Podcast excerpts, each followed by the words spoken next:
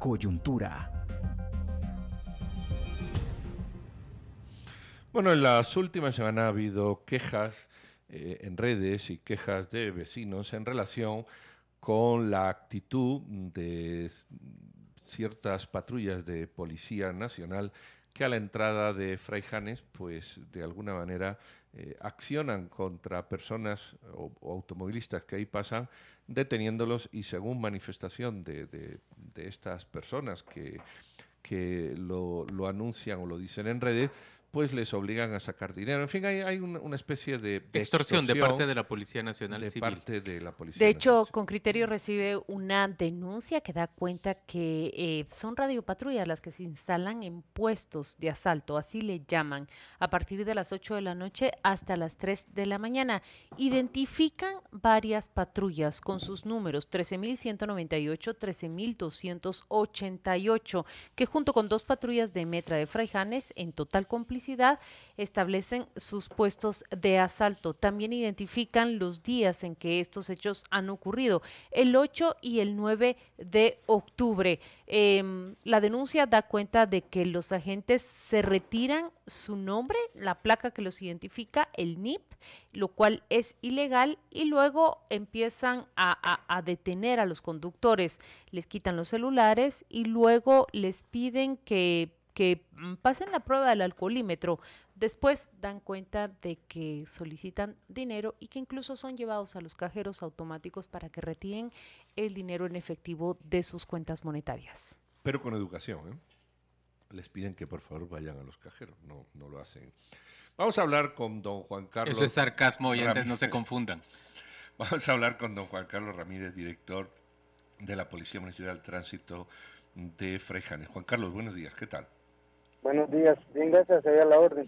Bueno, Carlos, ¿ustedes han recibido parte de estas denuncias o alguna de estas denuncias respecto de puestos de asalto de policías en los que participaría también la PMT de Fraijanes? Pues fíjese que recibirla como tal, no, pero exactamente esa denuncia que acaban de prácticamente leer ustedes, nosotros ya la tuvimos a la vista, anduvo o anda en varias páginas en redes sociales y por lo tanto ya la tuvimos a la vista nosotros, pues obviamente, como nos involucra como PMT y municipalidad, tuvimos que darle seguimiento a la situación para corroborar cómo estaba todo.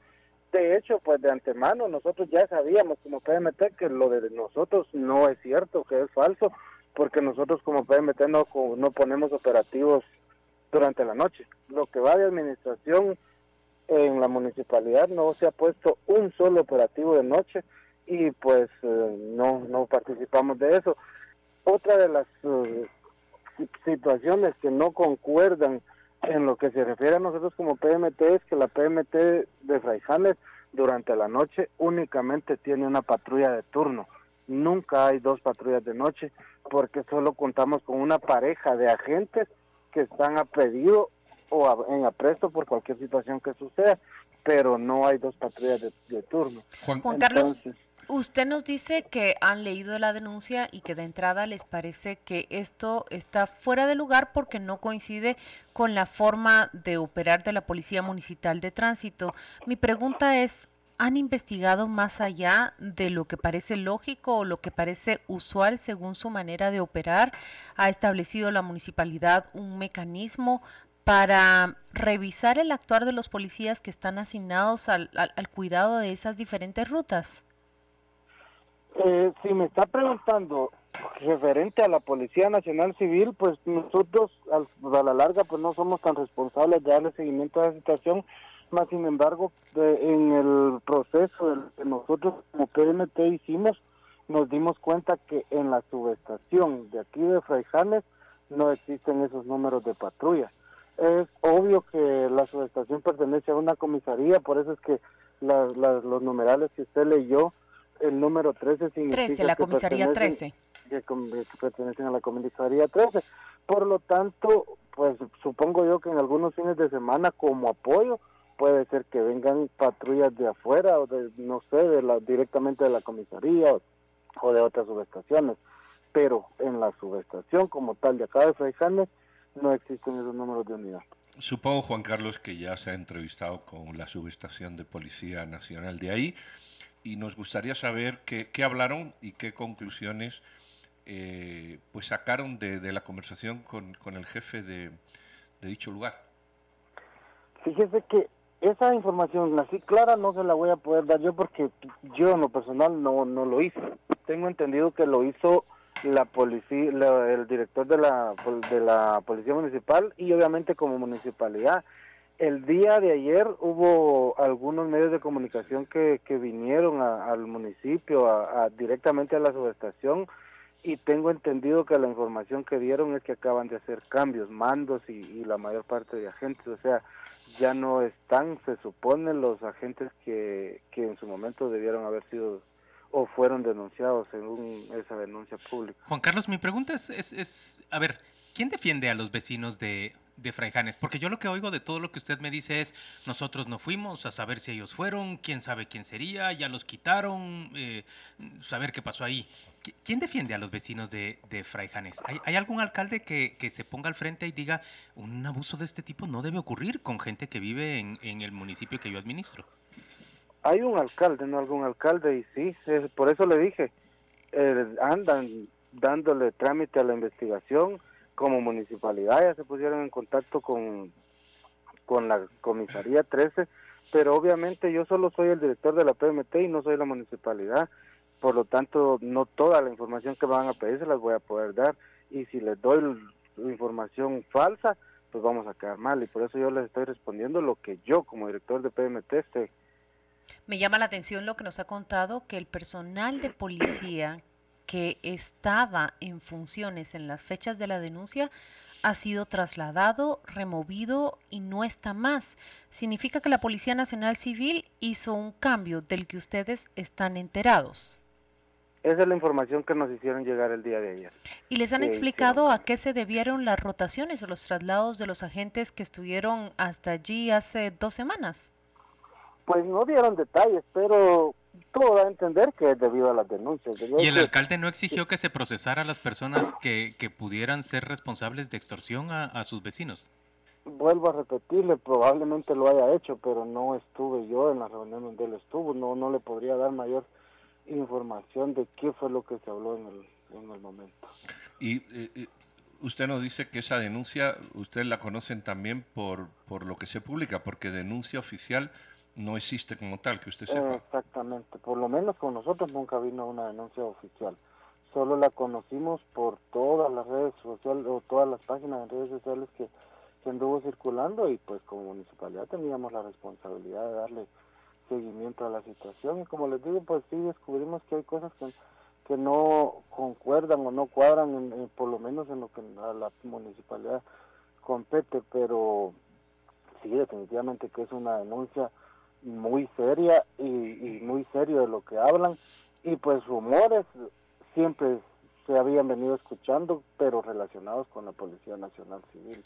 Se oían ese tipo de rumores pero era más enfocado los rumores a que detenían personas que conducían en estado en estado de ebriedad y que se aprovechaban del estado en que el conductor iba para en vez de en lugar de consignarlos sacarles dinero. Vuelvo a repetir rumores. Juan Carlos, pero qué bueno que lo cita. Usted escuchaba esos rumores y creo que quienes estamos eh, escuchando en la radio o quienes estamos en estos micrófonos conocimos uno o dos casos de personas que escribieron exactamente lo que usted comentó.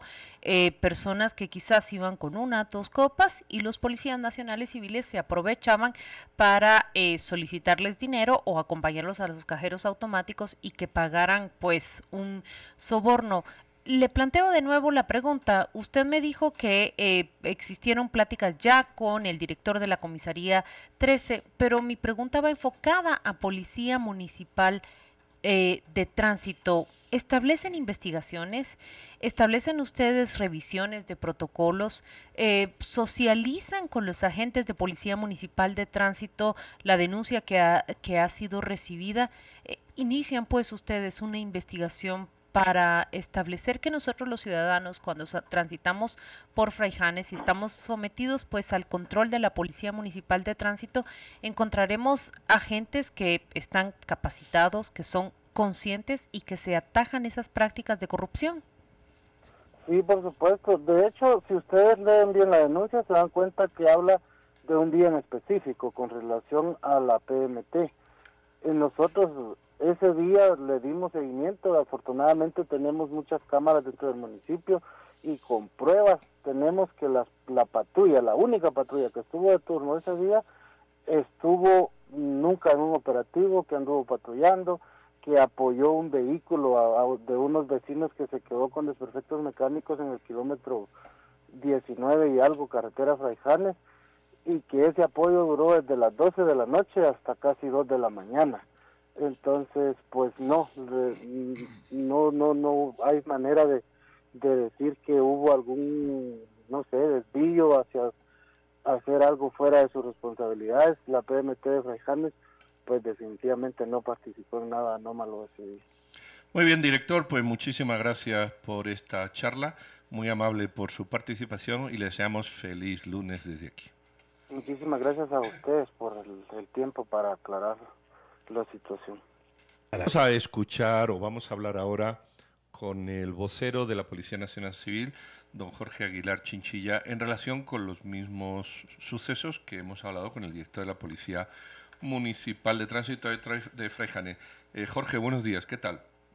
¿Qué tal? Muy buenos días a todas las personas que están a esta hora en sintonía Gracias Jorge por acompañarnos en esta mañana. La primera pregunta es, ¿cómo reacciona la Policía Nacional Civil cuando se entera vía redes sociales, no sé si vía alguna denuncia directa, de, de los hechos que están señalando varios vecinos, eh, la instalación de puestos de registro o, o simplemente de el apostamiento de patrullas de la Policía Nacional Civil en diferentes zonas de Fraijanes para extorsionar a vecinos en la noche? Bueno, a lo que está circulando a través de una información en redes sociales y que inició con, con una especie de cadena en grupos de WhatsApp, la Policía Nacional Civil inmediatamente ha colocado a equipos de Inspectoría General para verificar la veracidad de esta información. Hasta el momento la información continúa en este caso de recabación, ya que hay situaciones que no concuerdan en la denuncia, pero es importante mencionar esto que la información que está circulando va a apoyar en todo momento para el buen funcionamiento de la policía, para el bien funcionamiento para los, para los ciudadanos también, porque incluso ahora podemos poner a disposición de los guatemaltecos el teléfono de Inspectoría General, que es el 3032 7356. 3032 7356. Si las personas observan una situación en las cuales ellos determinan de que no es un buen proceder por parte de un elemento de la Policía Nacional Civil, se puede denunciar y de esta manera pues se, se inician los procesos de investigación se determina. Si es un proceso administrativo, puede ser incluso hasta un proceso judicial. Oficial, buenos días.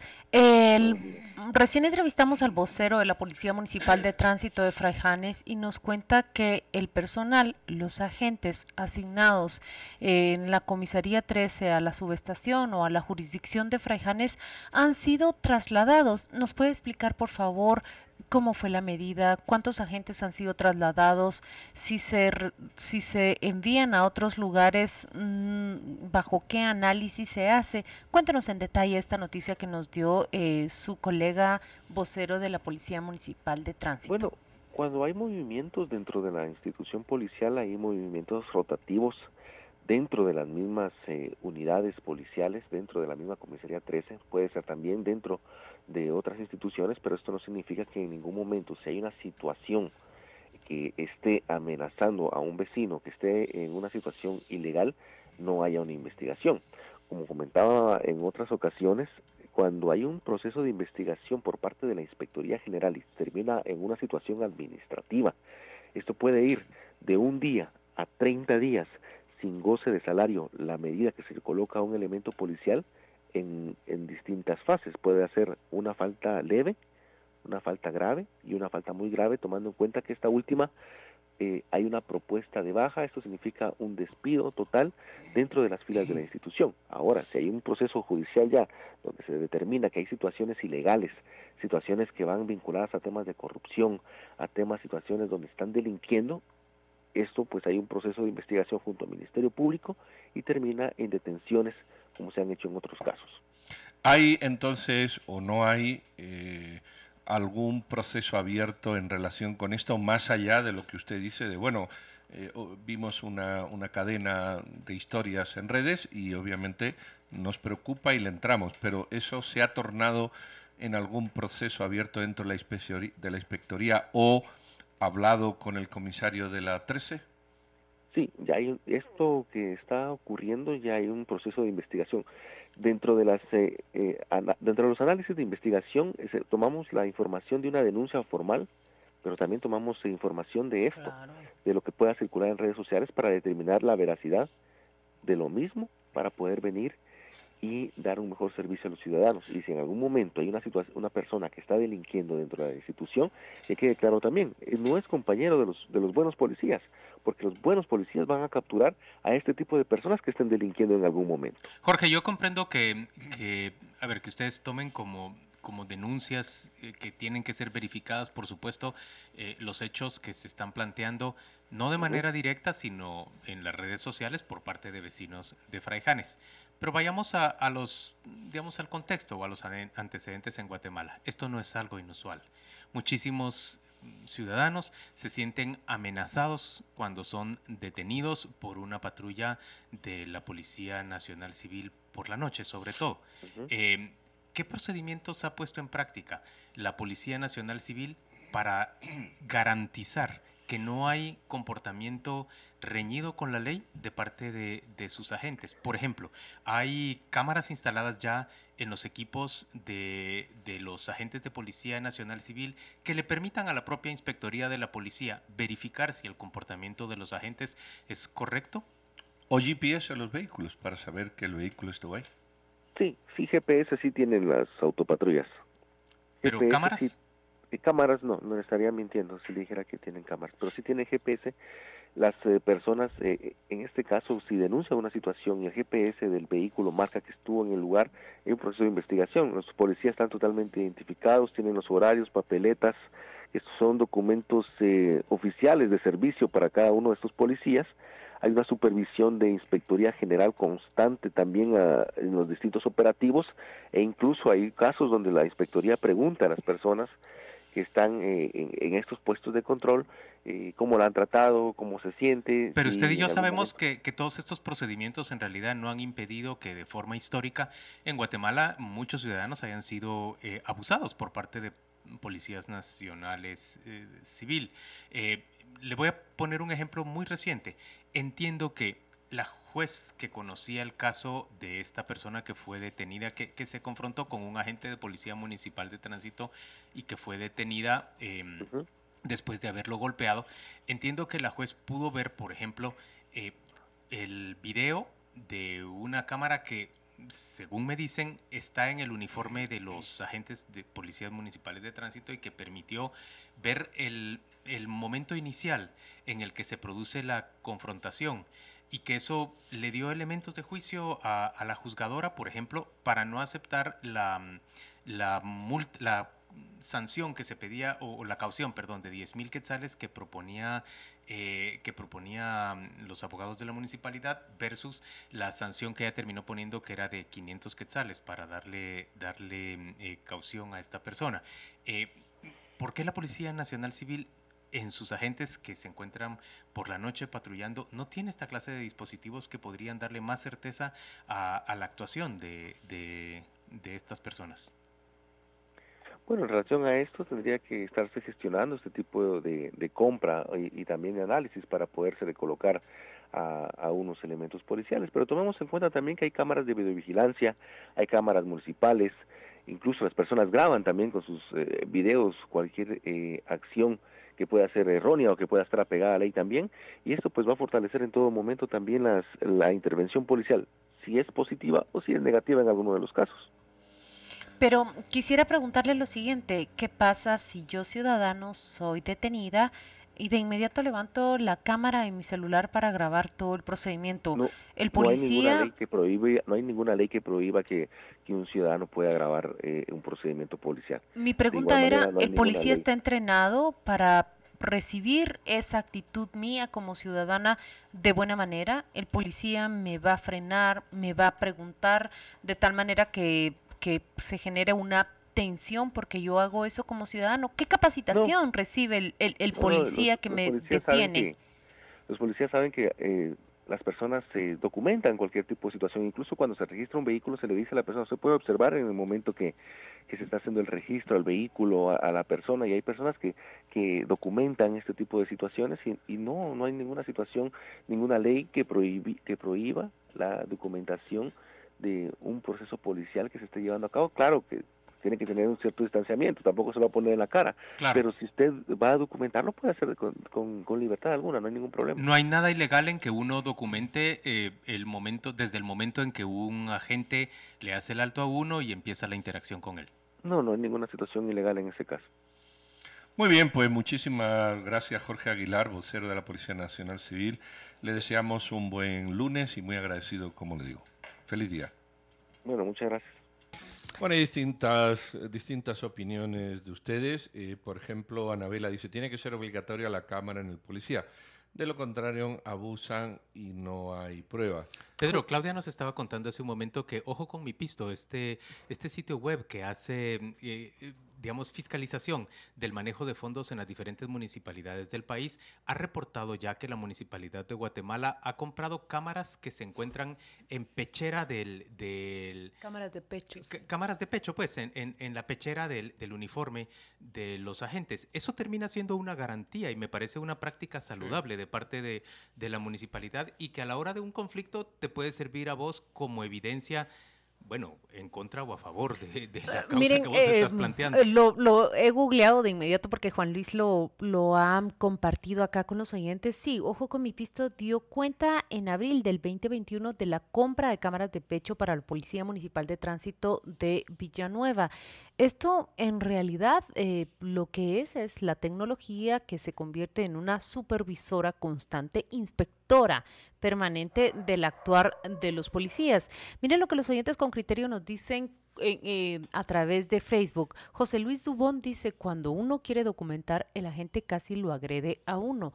No reciben razones. José Luis Dubón, yo se lo pregunté directamente al vocero de Policía Nacional Civil, porque sí, en algún momento, en algún retén, yo utilizo mi teléfono he sido indagada directamente por el policía eh, porque está utilizando el teléfono. Yo lo que hago es de inmediato tomar el nombre, tomar el número de patrulla y el número de placa para trasladarla con la persona que estoy hablando y que se tenga cuenta y registro de quién me ha detenido.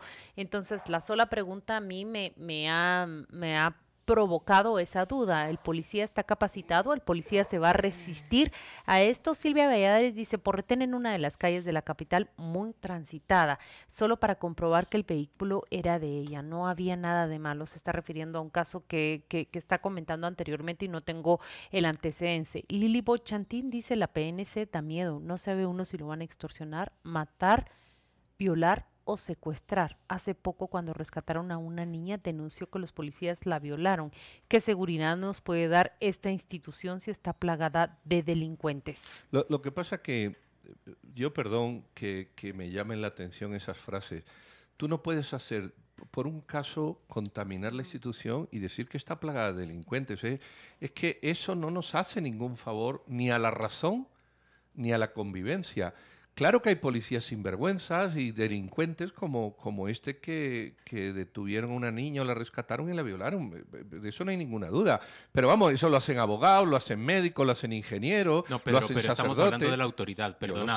y yo pienso que tiene que haber también una responsabilidad bien seria de parte de la institución para impedir que una persona que está investida de autoridad por las leyes de la República pueda cometer un, un, comportamiento de ese tipo. Y no es lo mismo que lo haga un particular a que lo haga una autoridad. Yo claro, no creo que eso deba Claro que no es igual. Yo, no creo que deba diluirse la responsabilidad de todo el que tiene poder y todo el que tiene dinero diciendo que todo el mundo lo hace. Eso no puede ser así. Pero no es el que tiene poder y el que tiene dinero. Es que vamos al discurso siempre clasista, hombre.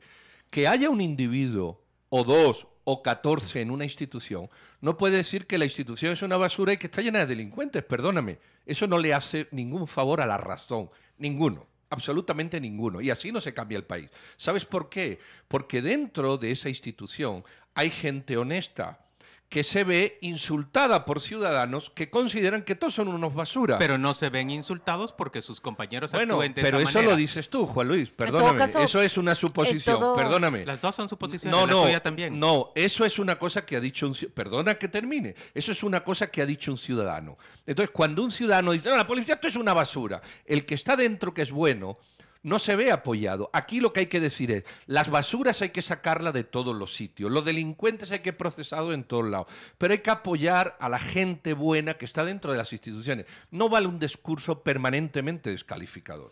Miren, en todo caso, lo que mm, debe hacer una institución que se ve afectada por esta imagen que transmiten los malos policías, no lo ha dicho el vocero, es atajarlo, atajarlo y comunicarle a la población, por ejemplo, todos nuestros policías llevarán cámara de pecho y serán y inspeccionados, serán monitoreados en su actuar con los ciudadanos. En todo caso, lo que tiene que hacer una institución con los malos policías es mostrar su capacidad para depurarse. En todo caso, lo que tiene que hacer una institución no es decirle a la, ciudadana Lili Bochantín, mire, usted no tiene que desconfiar de todos porque algunos actúan de esta manera. No, la institución lo que le tiene que decir a Lili Bochantín es, hacemos todo lo que está al alcance de nuestras manos con nuestros recursos y con la ley para atajar este tipo de prácticas y disponemos de este número para que todo ciudadano que es sujeto de un abuso policíaco pueda llamar. Pero miren Sí, cómo, pero a mí, cómo- perdóname, pero a mí no me da garantías que me digan que simple y sencillamente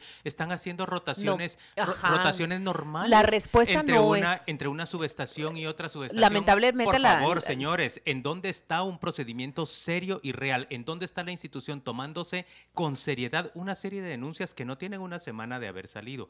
Y yo puedo comprender también que muchas personas teman presentar la denuncia de forma formal Claro, y si pública la cuando se policía- trata de la Policía Nacional Civil Entonces, ¿quién que, espera que que haga puede las cosas? perseguirlos y que puede y que puede Ok, acosarlos de entonces, ¿quién- diferentes quién maneras. hace las cosas? la ¿Quién inspectoría, la La inspectoría de policía tiene que tener de un decir. trabajo permanente. Escucha, te lo acaban de decir, ¿lo has oído? Te han dado el número que tú pedías, te han dicho que lo están haciendo, te han dicho que esas patrullas no existe el número que, que había, eso te lo acaban de decir. Sí. Y te acaba de decir también el vocero de la PMT que las patrullas de la PMT no van por la noche, eso ya te lo han dicho. Es decir, no, no es que no hagan nada, sí se hacen cosas.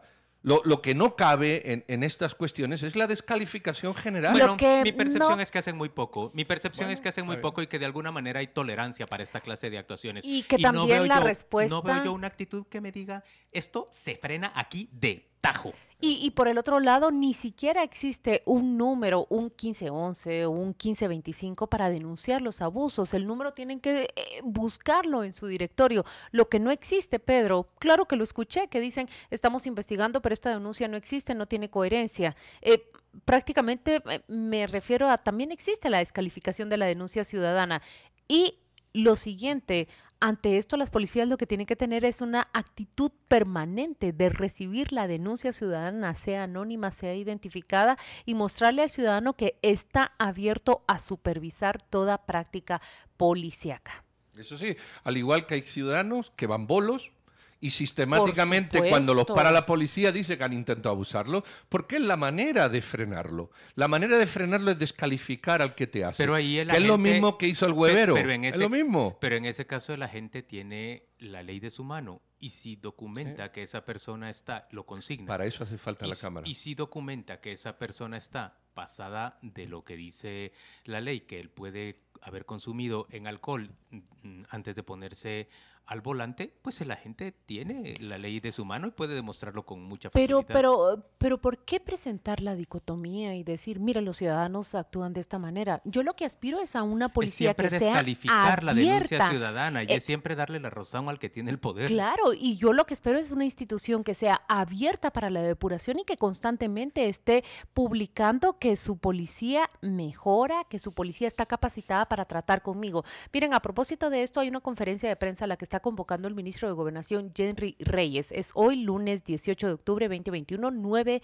de la mañana, Salón Mayor, tercer nivel del Ministerio de Gobernación. Apareció el ministro Henry Reyes con una conferencia de prensa para abordar un tema que es una denuncia ciudadana que de ¿Es entrada este nos tema? dicen ¿Es este tema el que se va a abordar? ¿Lo proceso están- de depuración y control interno de la Policía Nacional Civil. A eso Ojalá aspiramos.